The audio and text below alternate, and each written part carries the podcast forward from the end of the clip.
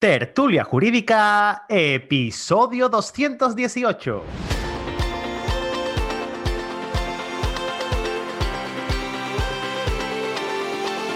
Hola, buenos días y bienvenidos a Tertulia Jurídica, el podcast donde los profesionales del derecho se quitan la toga y comparten su visión sobre temas de actualidad. Muy buenos días a todos y a todas. Mi nombre es Ángel Seidedos y soy el director de este programa. Y hoy hoy me he traído a un compañero. Bueno, yo te puedo llamar compañero, ¿no, Martí? Claro, hombre. Porque al final también estudiaste Derecho. Sí. Estoy colegiado, ¿eh? ¿Estás colegiado? No lo sabía. ¿Qué estás en el ICAP? En el ICAP, sí. Qué bueno, qué bueno. pues mira que no lo, que no lo sabía. Porque ejercer no has ejercido mucho, ¿no? Eh, me he puesto la toga tres veces en mi vida. En la, verdad que, que, yo creo que las tres casi con anécdotas. ahora las contarás, ahora nos contarás como las anécdotas que, has tenido.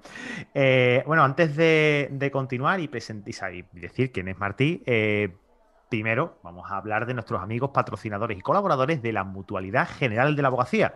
Este programa se está emitiendo gracias a, a, su colaboración y su ayuda vosotros que estáis ahora a puntito de colegiaros, que estáis al, vamos, que habéis acabado el examen hace nada y, nada y menos, lo que tenéis que hacer es ir corriendo a vuestro colegio, al, despacho de la mutualidad y solicitar ya la, incorporación como, mutualista. Bueno, yo creo que tú, Martí, a lo mejor como, como complemento, pero tú eres autónomo, me imagino, porque tu actividad mercantil, lógicamente, te obliga, te obliga a ello, ¿no?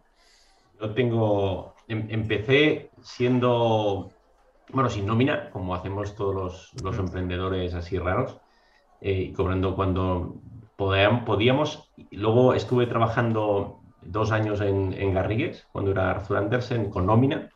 Y luego ya cuando dejé Garrigues para, montar en serio derecho.com eh, sin, sin, nómina y el, además es que es de, chiste, los, los, los emprendedores así que somos un pelín ilusos, un día mi compañero, un compañero me dice, Martí, tú todo esto del seguro social y tal, ¿cómo lo tienes? digo, no, esto, esto viene de serie. Y digo, pero es que si no lo contratas no lo tienes. ¿Cómo? Casi un año y medio, suerte que está bien de salud, vamos, pero me, di de alta en la mutualidad. Ahora lo tengo como complemento porque efectivamente al, al ser consejero delegado, esto es de esas cosas que es un pelín raras. Eh, yo como consejero delegado de mi empresa, donde tenemos decenas de empleados, eh, soy el único que no puedo tener eh, lo que es el seguro social normal. Si yo simplemente tributo y me tengo que dar de alta en, autónomos. Y como complemento tengo la, la Claro, porque tú me imagino que estarás asimilado, asimilado, no tienes una, lógicamente eres autónomo, eh, porque no sé la estructura como la tenéis montada en, tu, no sé si es una estructura o son varias estructuras en las que, en las que estás, imagino que serán varias, ¿no? Por aquello de, la, de beneficios fiscales y, y, diferenciar diferentes actividades. Bueno, yo voy a decir a qué te dedicas un poquito, o voy a intentar eh, explicarle a la audiencia eh, quién es Martí. Bueno, Martí es la persona que está detrás de derecho.com y también está detrás del abogado eh, es que esa página web la conoce todo el mundo que se dedica al sector jurídico. Eh, has creado un monstruo, Martí. ¿Cómo se te ocurre a ti estando en García? Y, teniendo una nómina y planteándote eh, una, vida tranquila, sosegada y dedicándote al ejercicio de la abogacía, ¿cómo te planteas tú montar una estructura como primero el derecho y después el abogado?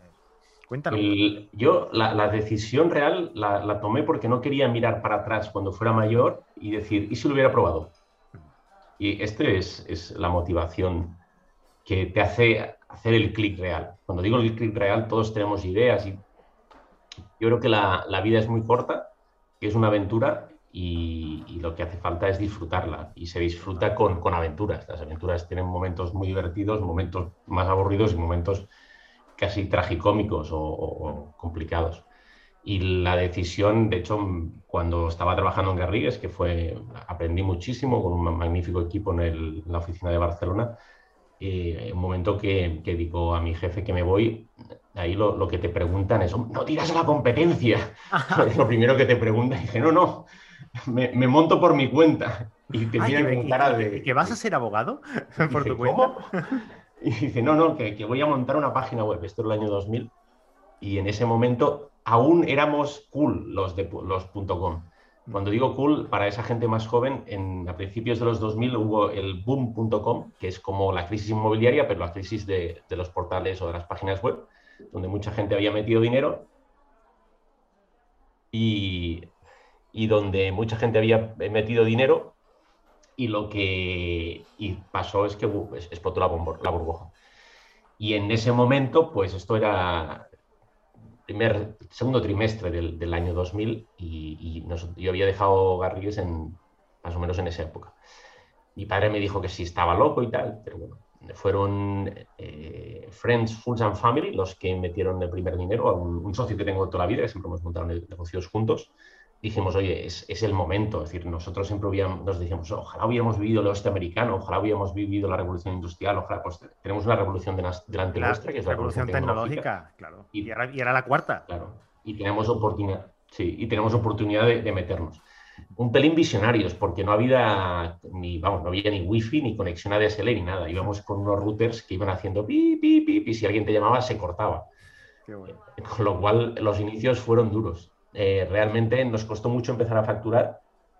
Al principio sobrevivimos en derecho.com. Derecho.com en ese momento lo que dábamos era, eh, escaneábamos todos los boletines oficiales y los dábamos en formato de texto y dábamos acceso al BOE en formato de texto que el BOE no lo daba. Es decir, el, gobierno no ofrecía las leyes en abierto y gratis en como están ahora. Lo daban... Exacto, como están ahora. De hecho, tengo la anécdota que me llamaron una vez del BOE, me invitaron ahí a la sala juntas del BOE y tal, todo, todo puesto. Y, el director general, el director, la directora de, contenidos jurídicos, de informativos, y, me, me preguntaron cómo es que yo aparecía antes que ellos. Que ellos en las búsquedas de Google. Y pues muy fácil, digo, porque lo doy en texto y lo, y lo doy consolidado. Si vosotros lo dais así, que tenéis centenares de empleados y creo que lo podríais hacer, no nosotros, unos matados, pero sí, sí, vamos, ya, lo hacen así, es novedad. Yo creo que el gobierno lo tenía que poner así, pero en ese momento no lo daba y luego eso lo, lo discontinuamos, sí que, en este momento.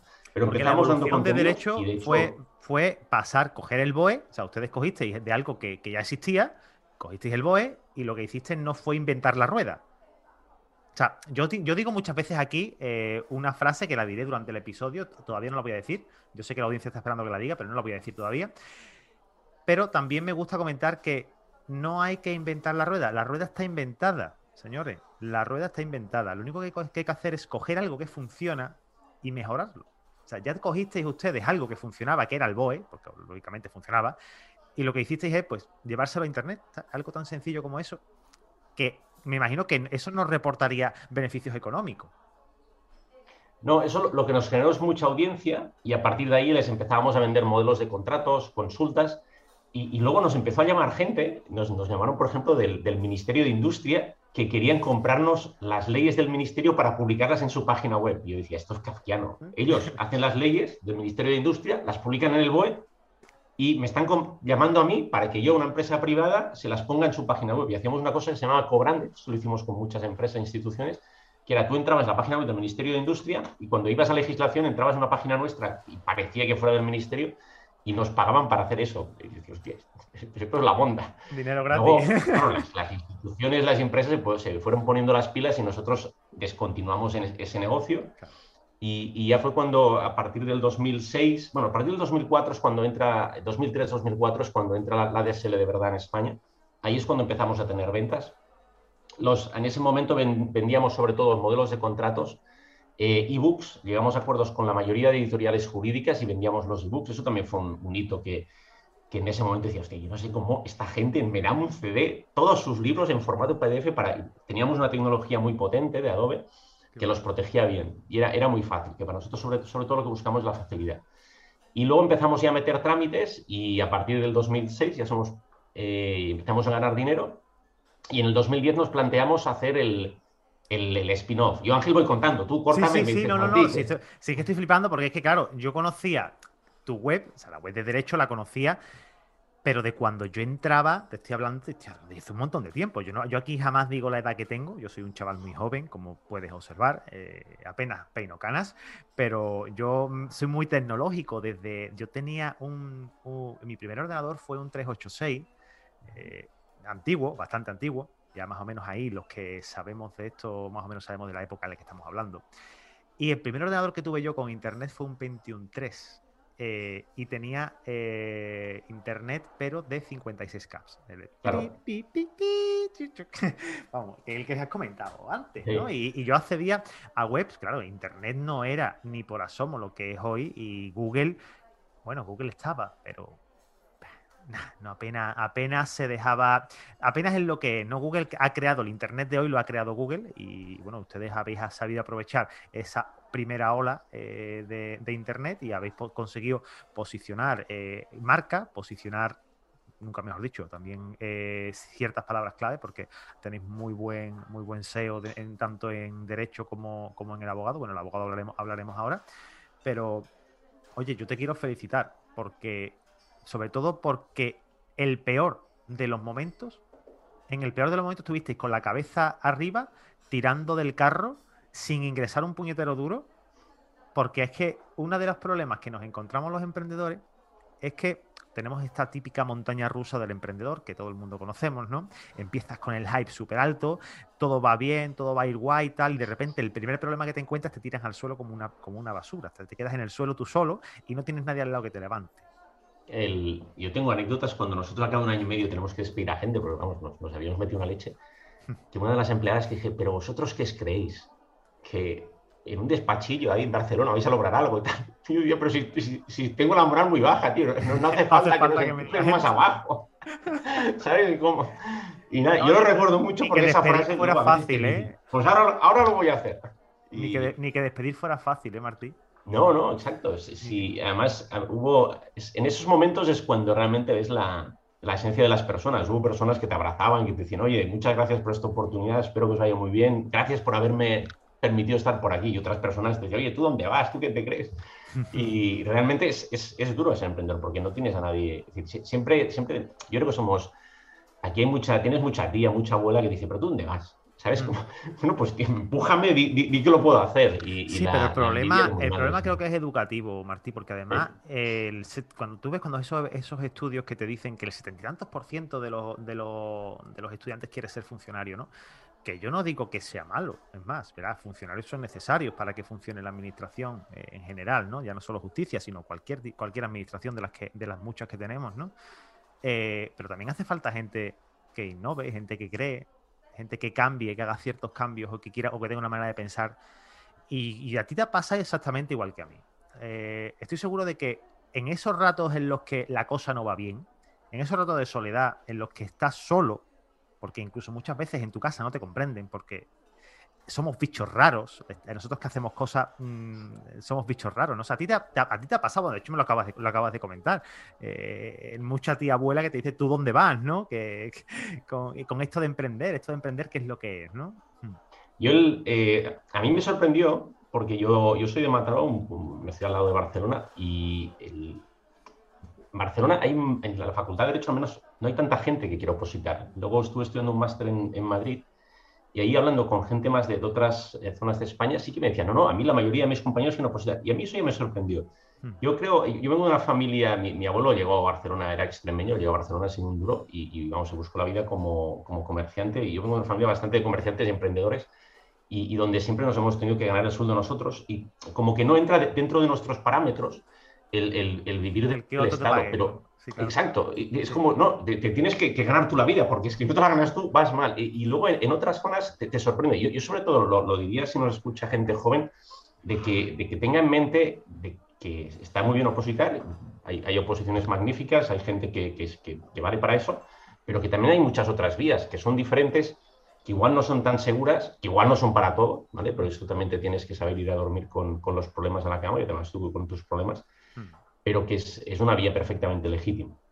Nosotros, Martí, yo creo que lo comenté aquí en alguna ocasión. Eh, yo, tengo aparte del podcast y aparte del despacho, y esto tengo, tengo también eh, varias academias de formación de oposiciones. Yo peor, o sea, yo tengo que hablar bien de los opositores, a fin, de cuentas, ¿no?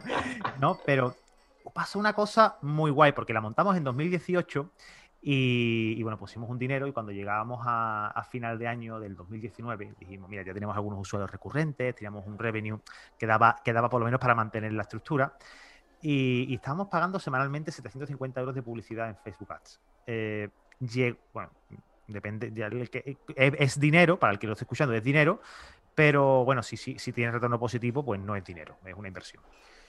Pues llegó el Día de los Santos Inocentes. Y me llegó un correo electrónico, yo soy el CMO de la empresa, llegó un correo electrónico que me dijo, eh, se paraliza porque no tenéis saldo la tarjeta. Y teníamos como fecha, como deadline, teníamos el 31 de diciembre. Si el 31 de diciembre no, da no, tenemos eh, mm, resultados positivos, chapamos, bajamos la persiana y a tomar por saco, cada uno a su casa. El día de los Santos Inocentes me llegó un correo diciéndome eso. Y, el mismo día, por la tarde, la Junta de Andalucía convoca oposiciones de, administrativo. O sea, fue una cosa que la, publicidad se, mantenió, se mantuvo en Facebook durante el, día este por ahí y empezaron a entrar alumnos. Mira, no te puedes hacer una idea. Y, esa, y ese chute de decir estábamos ya en la mierda porque ya íbamos a cerrar, y más cuando te dices ya es que debes dinero, ya no te vamos a continuar prestando servicio, eso ya es cuando, cuando te das cuenta de verdad de, por qué estás haciendo lo que estás haciendo y por qué estás nadando contra corriente. Ese chute. Sí, sí, sí. Yo, yo por eso el, vamos, eh, yo creo que es soy, soy afortunado porque puedo decidir qué hago con mi tiempo. Eh, trabajo muchísimo, eh, pero trabajo en cosas que me gustan. Y, Eso no es trabajar. Sí, sí, sí. No, yo no miro el reloj durante la jornada laboral para... Y eso creo que es relevante. Mm. no, lo miro, es que sinceramente no, lo miro. Y, a mí me gusta eh, ir a trabajar porque hago cosas que me gustan. Sin lugar a dudas, haces cosas que no te gustan porque el, eh, pues hay partes de, la gestión que, pues yo sé, si tengo que despedir una persona, a mí no me gusta Pero, hay, pero hay, que hacer, hay, cosas que hay que hacerlas y, es parte del trabajo también, ¿no? Mm. Hacer, hacer cosas que, que, no, que no quieres hacer, porque si todo fuera divertido, bueno, pues no sería trabajo. Correcto. Yo, si quieres, continúo explicando un poco la historia. finales de, del bueno, sobre el 2010. En 2010 lo, que decidimos es en dentro de derecho.com teníamos el directorio, la página web del abogado, que era un directorio puro simple. la historia de esto es, a finales de los 90, eh, Yahoo tiene un directorio de links yo digo, ah, pues yo voy a tener un directorio de abogados, pero, pero sin ninguna otra pretensión. Pero se produce una, anécdota que es, eh, contacta conmigo a través de una página web que tenía que se llamaba Jurisweb, el Kuwait Investment Office. Estoy hablando del año 97. Recibo un mail del Kuwait Investment Office, me dicen, oiga, usted en esta página web y tal dice que es abogado en España y le queremos contratar para hacer una adquisición de una empresa en España, hacer una management de estos, ¿vale? Y yo mm. digo, esto es la leche, estos tíos no se han enterado quién soy yo, yo iba con un Pentium 2 y eh, si, me vienen que soy un desalmado, yo estaba estudiando en Madrid en esa época, digo, vamos, pero esto lo va a cambiar todo, porque si yo soy capaz de atraer la atención del gobierno de Kuwait para que me contraten mis servicios jurídicos online en el año 97, en el, vamos, en los próximos años, es, aquí va a haber un cambio. Y el abogado nace un poco de, esa visión, de decir, la gente va a contratar abogados por Internet. Mm. El, problema es la gente que ya estaba ejerciendo en ese momento, decir, hombre, ni loco la gente va a contratar abogados por Internet, nosotros hacemos la apuesta a futuro. Y en el año 2010 lo que hacemos es una spin-off. Un spin-off es separar parte de un negocio y lo, lo, montas como una empresa filial, que es el abogado. Es una empresa que es una filial de derecho.com y nuestra visión eh, es decir, vamos, vamos a ser el marketplace donde la gente va a buscar abogado y donde los abogados van a encontrar clientes. Y en esa época no existían los marketplaces, existía, existía Amazon, que es un marketplace, ¿no? Pero no estaba tan extendido. O sea, eh, Amazon entró en España, si mal no recuerdo, en 2016 o 2015. No, antes, antes. 2000, yo creo 2005, 2006, por ahí estaba. Sí, perdón, uy, pero, uy, yo me, yo me, sí, por eso. cerca, ¿verdad? ¿verdad? 2005 pues eh, nosotros decidimos en ese momento, y, bueno, eh, decir, vamos a hacer esto. Empezamos el desarrollo y, en el año eh, previo al lanzamiento, porque bueno, montamos, buscamos un plan de financiación y lo que hacemos es una primera versión para abrir la, pata americana y Brasil y México, ¿vale? ¿Y por qué, voy ¿por qué Estados Unidos, Brasil y México? Pues porque me apetecía ir a Estados Unidos, ni más ni menos. Es decir, ¿por qué? Pues porque me apetecía ir a Silicon Valley. Claro. Y, nada, me, fui dos meses ahí, eh, que estuve en un sitio, estaba, en Silicon Valley, estaba en un sitio que se llama Sunnyvale, al lado de Palo Alto y tal, y en un, en un sitio que se llama Plug and Play, luego esto es montar un sitio en Valencia y tal, es, la, historia de Silicon Valley ahí da para otro capítulo, si quieres, Ángel, ¿eh? pero es, muy divertido. Y, el, y estamos dos meses para lo que nosotros hacemos es, eh, empezamos a sembrar las semillas para poder tener tráfico SEO en, en dos, tres años. Eh, y por eso vamos, empezamos a montar toda la infraestructura, a, captar contenido y yo, me vuelvo aquí. Eh, y en el año 2013... ¿Cuántos erais en ese entonces, Martín? eh, yo creo que éramos, en, el abogado, sí. E, e, éramos cuatro o cinco personas. Y, estabais, planteándose, o sea, estabais planteándose obtener tráfico SEO a tres años vista. Cuidado. O sea, Que, esto de decir mañana, y eso en la época en la que estamos hablando, 2010, esto diciendo ahora mismo, en, el 2021 que estamos ahora mismo, te digo, tengo que captar tráfico SEO mañana, imposible. Ustedes ya en esa época, a tres años vista. Eh, que, la, que la audiencia se quede con esto. Sí, nosotros hay, tácticas SEO de, hacerlas a dos, tres meses si quieres, ¿eh? y, realmente el impacto lo puedes hacer a dos, tres meses, pero si lo quieres hacer de verdad para que se quede, para que Google luego te respete y, es, a años vista realmente. y luego vamos ahí, y en el año 2013 lo que vemos es que el, sí somos líderes en España, estamos ganando dinero, eh, pero queremos cambiar completamente el modelo. Creemos que hay una oportunidad que es en vez de, de pagar por suscripción, de pagar por estar, cuando nosotros decimos pagar por estar, es pagas una cuota fija de X euros al año y apareces en el listado. Ya está. Si pagas un poquito más de suscripción, igual apareces un poco más arriba. ¿vale? Nosotros lo que entendimos es que esto. Eso viene a ser un, directorio de visibilidad, básicamente. Es un, sí, en, el sector se llama eh, el, bueno, el, pagar por estar, una, cuota de, para show. nosotros lo que entendimos es, creemos que hay un modelo que tiene mucho más potencial, que es intentar solamente que nos paguen los abogados si les damos un contacto de un cliente potencial más o menos bueno. ¿Por qué? Un, filtrado de leads, básicamente. Sí, em, empezamos sin filtrar. ¿eh? Y luego lo que hacemos es desarrollar toda la plataforma. Eh, en ese momento, en el 2013, eh, entramos en conversaciones con, el fondo Caviedes, que se acercó con nosotros. Nosotros entendimos que era un, buen partner para, emprender el, el, camino del abogado, para empujar al abogado. Y lo decidimos por dos razones. La primera, por, por la reputación que en el mercado tiene que haber. Él es inversor o fue inversión en BlaBlaCar, en Privalia, en Trovit, en Habitísimo, en, en Coconut, en, en varias... Grandes, grandes players, grandes startups. En, grandes players y, tuvimos la, la suerte de, de que, de, que Luis eh, pues lo conociera, de que le interesase el negocio de que mutuamente no encajaremos y en pocas semanas pues cerramos un, un acuerdo de inversión eh, para lanzar el abogado con una nueva visión, que era, en vez de pagar una cuota anual, tú pagarías solamente si te mandábamos un cliente potencial de tu pueblo o tu ciudad, de tu especialidad.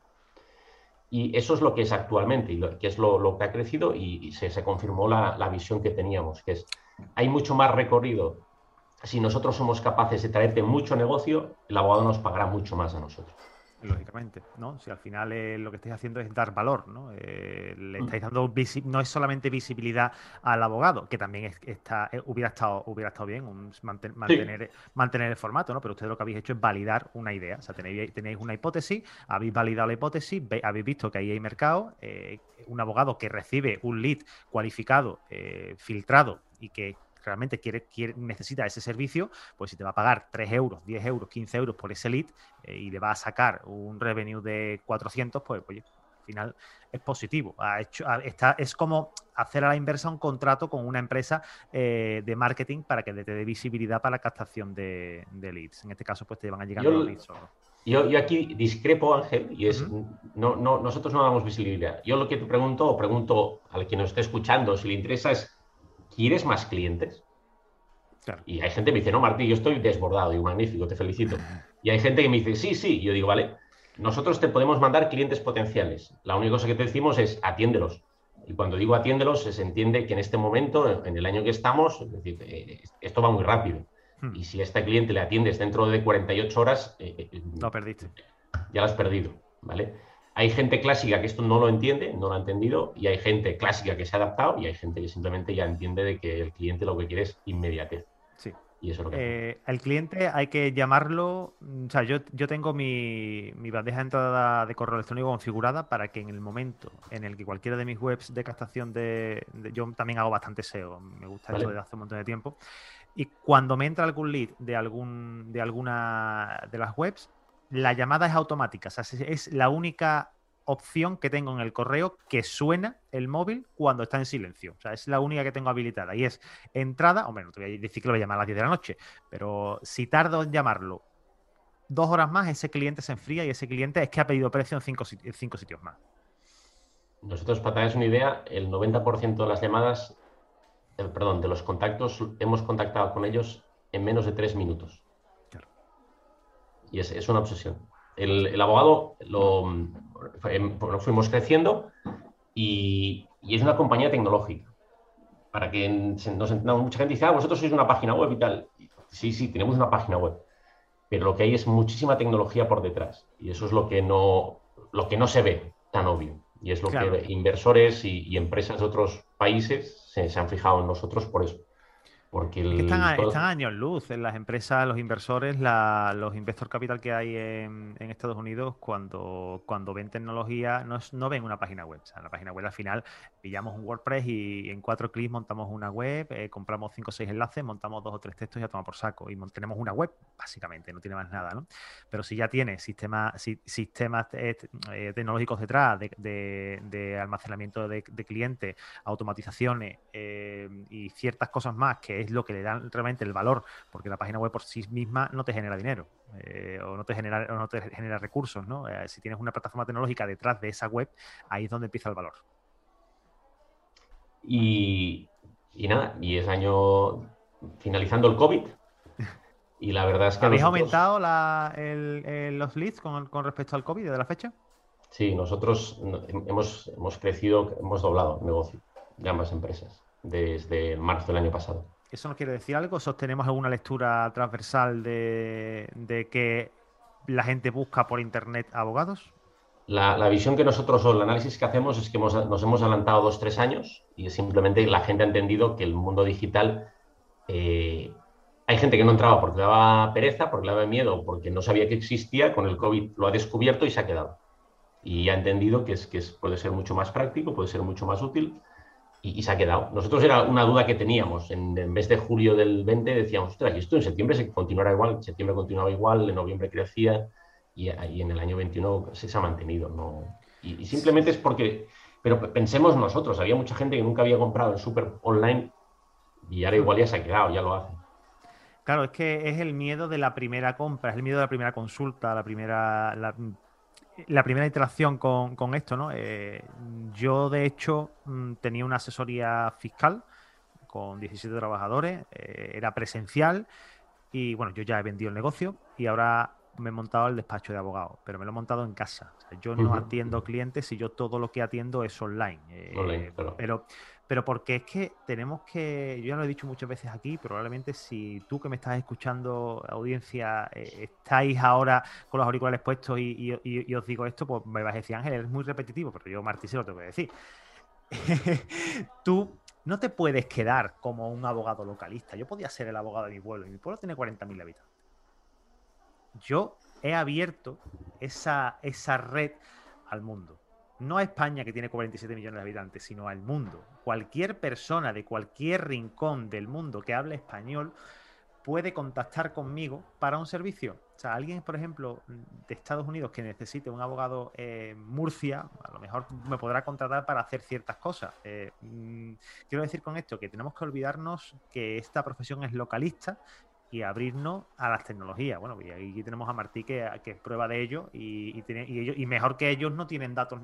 No, no yo, yo tengo un, filtro bastante pequeñito, a mí me entran bastante pocos clientes en comparación con la visibilidad que tiene, que, tiene Martí y con la capacidad de, análisis de todos los datos que, tiene, ¿no? Entonces, eh, si esto es una señal, mm, o sea, si esto no es una señal, pegarme con un palo. Sí, yo, lo que le diría a la, gente, o un poco ya mi, como ya tengo unos años de experiencia, creo que tienen que entender que el, conocimiento en sí mismo, conocer los artículos del código, no, tiene valor. Y la solución jurídica, cuando digo no, tiene valor es porque en este momento está todo online y puedo consultarla en, un momento. Antes sí que era necesario saberlo y, tener clarísimo el poder pues poder mencionar una ley. En este momento, en cualquier móvil puedo acceder a cualquier código, igual eso ya no tiene valor, memorizar. Lo segundo es conocer la solución. Eh, en este momento, la mayoría de soluciones son una, commodity. Una commodity quiere decir, el que nos esté escuchando sabe de qué marca es la electricidad de su casa, la mayoría dice, usted, ¿marca la electricidad? O de qué marca es el agua. Es, es como simplemente es un servicio. Y la mayoría de servicios jurídicos son una commodity. ¿Por qué? Porque la mayoría de soluciones jurídicas se conocen, están online, no, tienen complicaciones. Mm. ¿Y dónde está la diferencia? La diferencia está en la prestación del servicio. Y la prestación del servicio, ahí es donde cada uno de nosotros como abogados, yo ya estoy ejerciendo, pero si ejerciera, sería o la inmediatez, o la rapidez, o la facilidad, o cómo se lo explico al cliente, o la capacidad que tengo para dar rápidamente la solución que me está buscando, porque, porque en sí mismo no me va a pagar por la solución del contenido. Y eso es lo que muchas plataformas ya hace años que vimos y, que estamos ofreciendo. Y ese abogado que crea que el cliente se va a esperar en su sala de espera muchos meses, años y tal, la atiendan y que, uy, esto de usted me preocupa, es muy, muy complicado, es lo mismo que les pasa a los médicos. Los, pacientes llegan a la consulta que ya saben la, respuesta y lo que quieren es validar la respuesta, porque lo han buscado previamente por Internet. En, el mundo jurídico es lo mismo. Sí, es que en Internet están todas, las soluciones y a mí me gusta mucho irme a, a la aplicación de AdWords porque sobre todo veo cómo la gente busca las cosas, ¿no? Y me parece bastante curioso los volúmenes de búsqueda de, cierta, de ciertas palabras que, que dices, joder, que de verdad es, necesaria, es necesario que yo me aprenda esto, lo que tú has dicho, ¿no? Es necesario que yo me aprenda el artículo 1616 del Código Civil cuando eh, puedo buscarlo en Google. no lo tengo que memorizar como, como, un papagayo, quizás con la práctica, con los estudios, al final acaba, acabas sabiéndolo, ¿no? Pero mm, tampoco vas a aportar valor sabiéndotelo más que nada porque tú mismo pues o, mi madre puede haberlo buscado y sin saber lo que, lo que significa eh, decírmelo tal cual como un papagayo. Sí, tienes toda la razón. ¿Y qué, qué, ves en el futuro? Eh, vamos a intentar dar un paso, vamos a, abrirnos un poquito a ver qué nos podemos encontrar o qué crees tú, que con, con los datos que tú tienes, que, cómo van a ser los servicios legales de aquí a cinco años vista. Yo creo que se generalizará más la paquetización de los servicios. Cuando digo paquetización de los servicios es como eh, un divorcio vale tanto, una herencia vale tanto y se podrán comprar online y habrá prestadores de servicios que los daremos online de forma estándar. Eh, los marketplaces vamos a, ir creciendo y, eso es, una obviedad. Creo que van a ir desapareciendo esos despachos que lo hacen todo. El, el, otro día, desplazándome, vi un despacho que decían que hacían rentas, que hacían temas laborales, que hacían temas de accidentes, que hacían herencias que hacían inmobiliario, compraventa de casas. Vale, pues ahora, y, era un despachito. Sí. Pues ahora imaginaros un médico con un pequeño despachito que dice, opero corazones, opero cabezas, opero tibias, opero estómagos, opera ojos. Claro, tú dices, no me meto en ese tío ni loco. pues eso es lo que estamos ofreciendo algunos despachos de abogados. Es decir, yo lo hago todo. Hostia, pues cuidado porque la prestación del servicio creo que no va por ahí. El, cada vez será más online, es una obviedad. Es decir, eso es una obviedad. Y lo que sí que iremos encontrando es que habrá dos cosas que están pasando ya. Primero de todo, que parte del pastel jurídico no se lo van a llevar los abogados. Cuando digo parte del pastel jurídico, es parte del negocio, de la industria jurídica, no se la van a quedar los abogados, se lo van a quedar los emprendedores o empresarios que desarrollen negocios en, el sector. Esto ya está pasando. El, fundador de Reclamador no, es abogado. El, el, Arriaga, que la, los abogados, este no es un abogado, este es abogado, lo que pasa es que es abogado reconvertido, que un tío un abogado se ha convertido. Es decir, el, gente que no son abogados se, están quedando el negocio de los abogados y luego también los inversores. El capital ha entendido que el sector jurídico eh, es, un negocio que puedo invertir en él para sacar un rendimiento.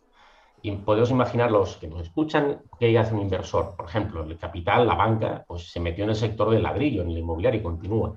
Pues también lo está haciendo en el sector jurídico. Está invirtiendo en empresas, de startups jurídicas que se están comiendo el negocio de los abogados. Eso es lo que está pasando y que se va a incrementar en el futuro. Y para ello, la hiperespecialización, eh, tener eh, un renombre, y eso se hace a través de, del trabajo, de la exposición pública, de, salir a, las redes sociales, de tener tu propia página web y de ir publicando de manera constante y recurrente eh, todo el contenido y todo tu conocimiento, para, porque es que los clientes van a entender que, el, que lo que, que, tú ya sabes de lo que estás hablando. O sea, tú no, tienes que, tú no tienes que demostrar que tú lo sabes. O sea, el cliente ya sabe que tú lo sabes. Tú tienes que, dar más valor en ese servicio. ¿Y cómo lo damos? Pues a estudiar. A, hacer cosas nuevas. Yo siempre digo, Martí, si hace, hacer, hacer, hacer, si haces cosas, pasan cosas. ¿Cómo no van a pasar cosas? Vas a ir sentado en tu casa esperando que pase el tren. Porque ese tren no va a pasar. Eso es, eso es, muy cierto y es, eh, forma parte de, de, una cosa que tenemos los humanos, que es el miedo al fracaso. ¿vale? Y hay mucha gente que le, le, cuesta más el empezar a hacer algo porque dice, ¿y si me equivoco? ¿Vale? Y, nos vamos a educar todos, nos hemos equivocado todos. Y, lo, y, lo, que os puedo asegurar es que ese viaje es mucho más divertido, equivocándose. Yo de las, de las cosas que he aprendido más los últimos años y creo que, que realmente hay, hay, hay, un vacío en la carrera es en toda la parte de, de gestión, en la parte de management la parte de, pues, de contabilidad. No se toca nada de eso en la carrera.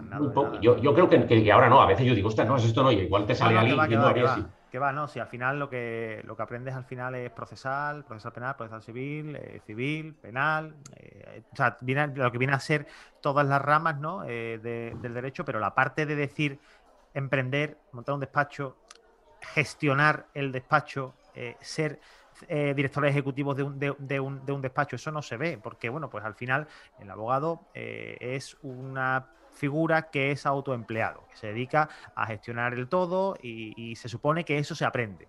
Bueno, pero hay que enseñarlo también. Yo creo que algunas nociones, algún, y, si, y si la facultad no te lo da, alguien te lo va a tener que dar. Si te vas a, si, vete a, cualquier librería de, tu barrio, vete a Amazon y te compras libros de gestión de, de, de empresa y vas a aprender cómo funciona la estructura, vas a aprender un montón de cosas que no te enseñan en la carrera y que, y que ahí se, aprende muchísimo y, todos los conocimientos que vas a adquirir en, eso te van a servir para todo, incluso para gestionar en tu propia casa también, eso, ya, ya, que has mencionado libros, eh, a, mí me encanta leer. Yo, yo, creo que es una de las cosas, yo eh, pensaba el otro día, ¿cómo, ¿cómo puedo meterles a la cabeza a mis hijos que lean y que lean mucho más? Porque es, es yo creo que de, de las formas donde he sacado ideas más interesantes, aparte de escuchar podcasts, eh, hablar con gente conocida y tal, es, leyendo. Hmm. El, y yo lo, os, vamos, insistiría a la gente. El... ¿Qué libro? Recomiéndame un libro así bueno. Yo, eh, por ejemplo, libros de, gestión que creo que son obligatorios. Uno se llama eh, The Lean Startup, de Lean Startup. Este libro está traducido. Sí, creo que está traducido al español. Para, este tengo por aquí.